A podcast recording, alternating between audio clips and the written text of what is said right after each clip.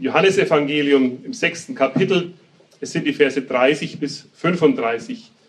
Wir haben ja vorhin in der Lesung schon die ersten 15 Verse gehört. Da war also noch etwas dazwischen und dann geht es hier so weiter. Da sprachen sie zu ihm, was tust du für ein Zeichen, auf das wir sehen und dir glauben? Was wirkst du? Unsere Väter haben Manna gegessen in der Wüste, wie geschrieben steht, Brot vom Himmel gab er ihnen zu essen.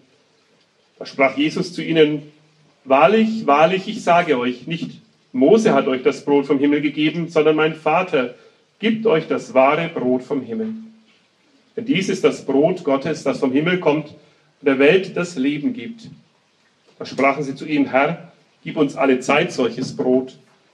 Jesus aber sprach zu ihnen, ich bin das Brot des Lebens. Wer zu mir kommt, den wird nicht hungern und wer an mich glaubt, den wird nimmermehr dürsten. Liebe Gemeinde, Brot und Spiele, das war die Zauberformel für römische Politiker und für die Herrscher von Rom war es der Schlüssel zum Erfolg. Julius Caesar und andere erfolgreiche Politiker sicherten sich Stimmen bei den regelmäßigen Wahlen in Rom, indem sie an die Bürger Roms große Mengen an kostenlosen Getreide verteilen ließen und dazu noch besonders prächtige und unterhaltsame Spiele veranstalten ließen, Wagenrennen etwa und dergleichen mehr. Als dann später die Wahlen nicht mehr nötig, beziehungsweise besser gesagt nicht mehr möglich waren, sicherten sich die Kaiser auf diese Weise ein friedliches, ein ruhiges Volk, möchte man lieber sagen, ein Volk, das sich im Zaum halten ließ. Brot und Spiele, so könnte man auch eine Überschrift über dieses Kapitel 6 im Johannesevangelium setzen. Es fängt ja schon mit der Speisung der 5000 an. Da geschieht ja ein Wunder und 5000 Menschen werden satt. Am Ende bleibt mehr übrig, als am Anfang zu verteilen war. Als die Menschen das sahen, so schloss die Lesung des Evangeliums, da sagten sie, das ist ein Zeichen. Jesus ist der verheißene Prophet Gottes. Der Prophet, den Mose schon angekündigt hat. Und sie meinten, das wäre doch auch ein besonderes Zeichen, dass eben Mose in der Wüste den Menschen Brot gegeben hätte und Jesus in der Einöde auch. So erwarteten sie einen Propheten, der gleichzeitig ein politischer Führer war, einen König also. Und manche hatten die Vorstellung, das Manna der Wüste wird dann auch wiederkommen. Dann haben wir mühelose Speise, Speise, die wir nur einzusammeln brauchen. Wir müssen nicht pflügen, nicht säen und nicht ernten, nur sammeln müssen wir es noch.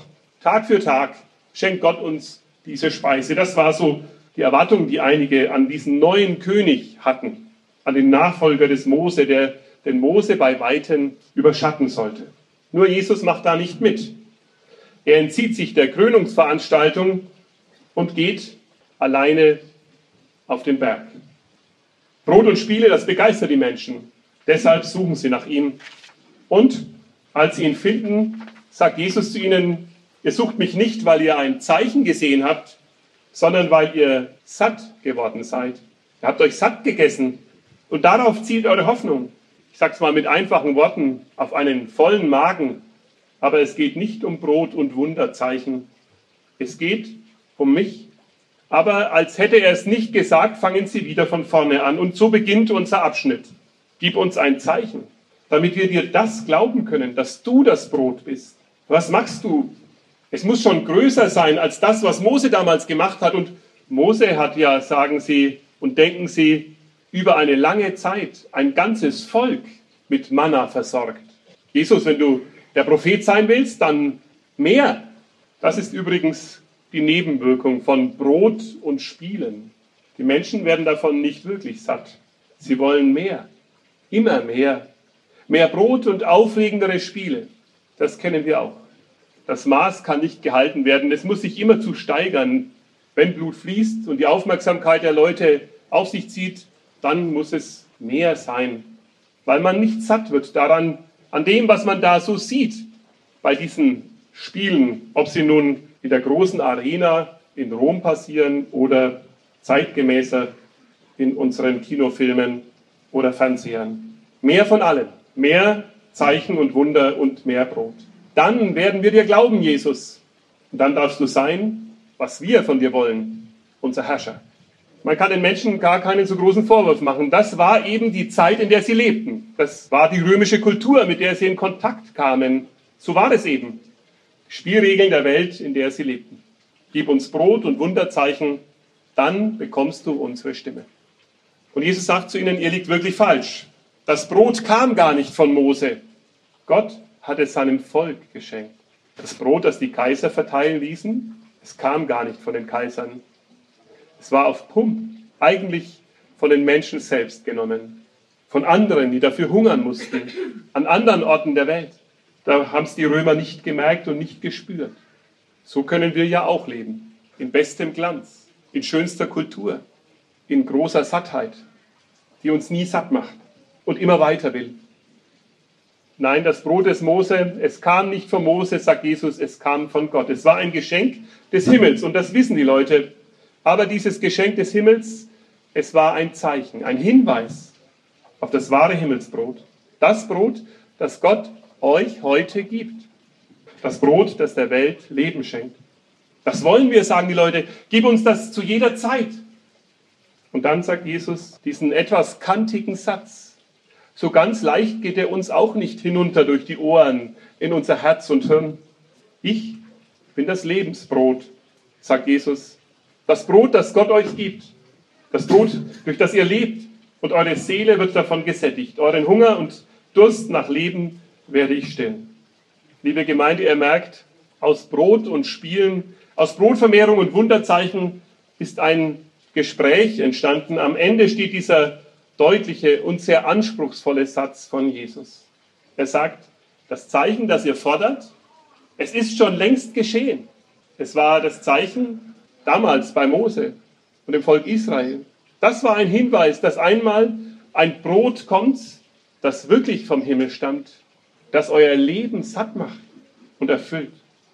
Das Zeichen ist das Manna und das Lebensbrot, das wirkliche Lebensbrot bin ich, sagt Jesus. Deshalb macht es gar keinen Sinn, jetzt noch einmal neu Zeichen zu fordern und immer neu. Er will einen Hinweis auf etwas sehen, das er schon wirklich vor sich hat.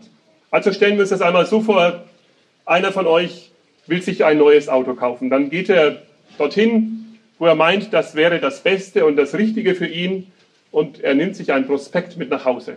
Und wie das so ist, da gibt es eine unglaublich große Vielfalt und Auswahl. Er sucht also aus, vielleicht gemeinsam mit anderen, das Schönste und Beste, was er sich gerade so leisten will und kann. Und dann bestellt er es. Bis der Wagen kommt, vergeht so einige Zeit. Und da kann man das Prospekt noch einmal hernehmen und draufschauen und sagen, ah ja, das habe ich mir ausgesucht. Ich bin zufrieden mit meiner Wahl. Das, das soll es sein. Wie schön, wenn das mal bei mir steht.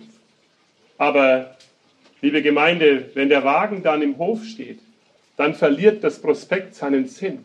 Klar kann man dann nochmal zum Händler gehen und sagen, ich brauche nochmal ein neues Prospekt und nochmal ein neues. Aber der Wagen will gefahren werden. Darin besteht der Sinn. Er wird da immer zu ins Prospekt schauen, wenn er das Wirkliche vor sich hat. Jesus gibt mir ein Zeichen, das kann man schon immer fragen und bitten. Aber Macht das wirklich Sinn, immerzu um Zeichen zu bitten, ob nun Jesus der Richtige ist? Ist es nicht viel besser und sinnvoller, zu ihm zu kommen, ihm, der lebendig ist, das Brot vom Himmel, uns gesandt, auch heute noch? Jesus sagt, ich bin das Brot des Lebens, vom Vater zu euch gesandt. Und ich will euren Lebenshunger und Lebensdurst stillen. Eine Frage bleibt da am Schluss an diesem letzten Vers. Wie will Jesus das Lebensbrot meines Lebens sein? Wie will er das denn sein und tun? Wie kann das gehen? Nun, ich denke, das Lebensbrot Jesus hat viele besondere und gute Inhaltsstoffe. Ich nenne mal drei von ihnen und gebe sie uns mit auf den Weg hinein in diese Woche und in diesen Tag. Drei, von denen ich denke, dass sie die Sehnsucht nach Leben stillen. Jesus gibt dir kein Zeichen, aber er ist die Zuwendung Gottes zu dir. Wir Menschen brauchen Zuwendung von Anfang an. Es gibt ja so ein grausames Experiment. Da hat mal einer, ein König, die Ursprache der Menschen finden wollen und hat die Kinder deshalb ausgesetzt. Man hat ihnen zwar das Essen gegeben, aber keine Zuwendung gezeigt. Nicht mit ihnen geredet. Kein Wort zu ihnen gesagt. Grausam, denn all diese Kinder sind gestorben. obwohl sie Essen und Trinken genug hatten. Aber die Zuwendung war es, die ihnen gefehlt hat. Liebe Gemeinde, Jesus ist die Zuwendung Gottes zu uns und zu unserem Leben. Wie wichtig ist es, dass sich jemand uns zuwendet, dass wir das erfahren in unserem Leben. Wir kennen das ja sicher alle, da begegnen sich zwei und der eine sagt zum anderen, hast mich gestern nicht gesehen in der Stadt. Bist da mit dem Radl an mir vorbeigesaust. Ich habe dir noch zugewunken. Wo warst du wieder mit deinen Gedanken? Ja, so geht's manchmal. Aber der Satz, vielleicht fröhlich gesagt, vielleicht auch ernst, zeigt, nimmst du mich denn gar nicht wahr? Ich habe dich gesehen. Ich nehme dich gerne wahr. Und die Frage an Gott, nimmst du mich eigentlich wahr? Hat eine Antwort in Jesus. Ja, er nimmt dich so wie du bist wahr. Er wendet sich dir zu. Und wie schön ist das, wenn man so am Tisch sitzt. Heute ist es ein bisschen schwierig, weil ihr alle so eng beieinander seid, aber vielleicht später am Nachmittag, wenn sich das alles so verteilt und es kommt jemand vorbei und jemand sagt, setz dich doch zu mir. Auch das so eine einladende Zuwendung. Ich habe Zeit für dich. Eine Zuwendung Gottes in Jesus. Das braucht unser Leben. Und das gibt uns, was unsere Seele braucht. Jesus gibt dir kein Zeichen, aber er ist die Fürsorge Gottes für euch. Ich glaube, das habt ihr alle vor Augen. Man könnte Jesus auch den Namen geben für dich, weil er der ist, der sein Leben ganz für uns gibt. In diesem Jahr des Luther-Jubiläums kann man gar nicht daran vorbei. Luther hat das immer wieder, immer wieder gesagt. Was mag das für ein Tausch sein, den Gott mir anbietet? Er tritt an meine Stelle, für mich. Dort, wo es in den Graben geht mit meinem Leben, wo etwas schiefgegangen ist. Dort, wo ich über mich selbst verzweifelt bin. Dort, wo ich nicht weiter weiß, tritt er an meine Seite und verlässt mich nicht. Er lässt mich nicht hängen, wenn alle Freunde sich abwenden und sagen, weißt du was, du hast uns so tief enttäuscht. Mit dir können wir nichts mehr anfangen. Er sagt, du bist auch einer von denen, die zu meinem Vater im Himmel gehören. Für dich habe ich mein Leben gebracht. Jesus gibt dir kein Zeichen, aber er schenkt dir Erfüllung. Das, der dritte Inhaltsstoff dieses Lebensbrotes, Erfüllung. Erfüllung ist ja etwas, von dem wir das Gefühl haben, es ist ein Gefühl, ein starkes Gefühl. Könnte aber auch sein, dass die Erfüllung selbst starke Gefühle in uns auslöst. Ich glaube, zur Erfüllung gehört zuallererst einmal der Frieden. Ja, und das ist Jesus auch. Der, der Frieden macht zwischen Gott und uns. Und der uns zum Frieden befähigt, miteinander im Frieden zu leben, zu Frieden zu leben. Zum Frieden gehört das Vertrauen, dass wir nicht alles erkämpfen müssen, dass wir nicht immer mehr haben müssen, sondern dass wir sogar weniger haben können und es uns im Innersten mehr gibt. Erfüllung ist, so möchte ich es einmal sagen, wenn wir von dem Überfluss, den wir haben, reichlich geben können, dann erfüllt uns oft auch das Gefühl, dass Gott uns beschenkt. Dass wir genau das tun, was Gott in uns hineingelegt hat.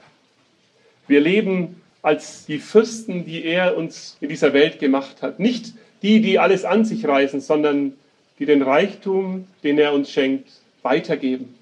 Wir leben wie gute Verwalter dieser Erde, die sagen, nicht nur ich muss leben, nein, auch du. Auch die anderen, die wir nicht sehen in dieser Welt.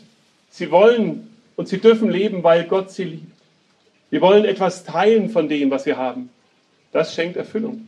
Das können wir durch Jesus sehen und von Jesus lernen. Amen. Und der Friede Gottes, der höher ist als alle menschliche Vernunft, er bewahre unsere Herzen und Sinne in Christus Jesus. Amen.